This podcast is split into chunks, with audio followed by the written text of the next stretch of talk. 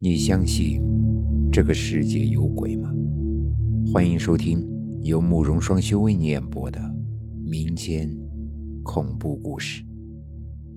今天要给大家讲的故事叫做《鬼公交》。这是我小姨告诉我的一个她前不久的诡异经历。我的家乡在四川的一个小县城里，我的小姨呢是一名小学老师。小姨每天都会去我家附近的公交站，搭公交车呀，去附近的镇上给学生上课。记得那天是一个天气很好的中午，大概是一点左右，小姨在我们家吃完饭后，就照常去每天都去的公交车站等公交。小姨说，那天呀，比平时稍微去的早了一点，这中午一点多，街上也没什么人。没多久，他就看到了一辆公交，是一路车。去小姨上课的镇上的公交呀，有一路和三路，但是这一路是不停靠这个站的。小姨说，她之前也在这个站看到过一路车，但是一路却从来不停。但是这一次，小姨一招手，这个一路车就停下了。小姨当时觉得有点奇怪，也没多想就上了车。但是上车之后，她就感觉到有些不对劲。她记得那天中午阳光很好，但是上车之后就感觉到车里很暗。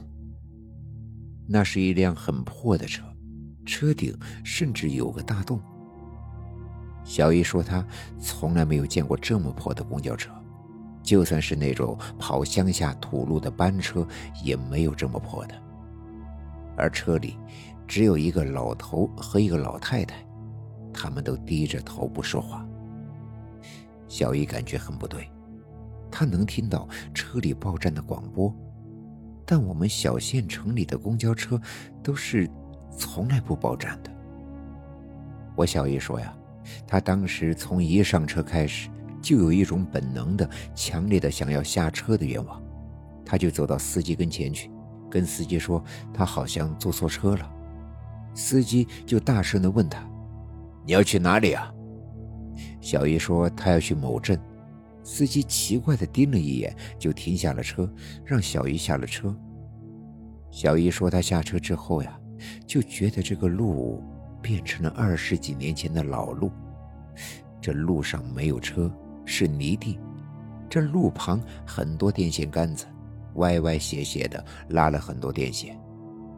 两边的大树遮天蔽日，好像生长了很多年。